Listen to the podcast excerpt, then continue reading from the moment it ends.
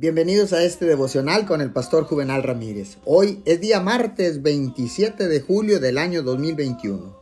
La palabra dice en Filipenses 1:10, para que disciernan lo que es mejor y sean puros e irreprochables para el día de Cristo.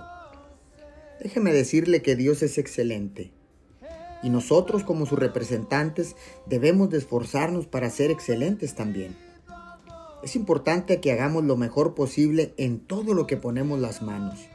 Siempre hacer más que suficiente en lugar de hacer apenas lo suficiente.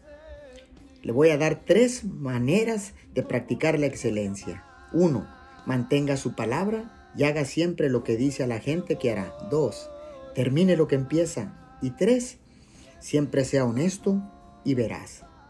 Pablo nos invita a aprender a valorar lo que es excelente y, y lo de verdadero valor.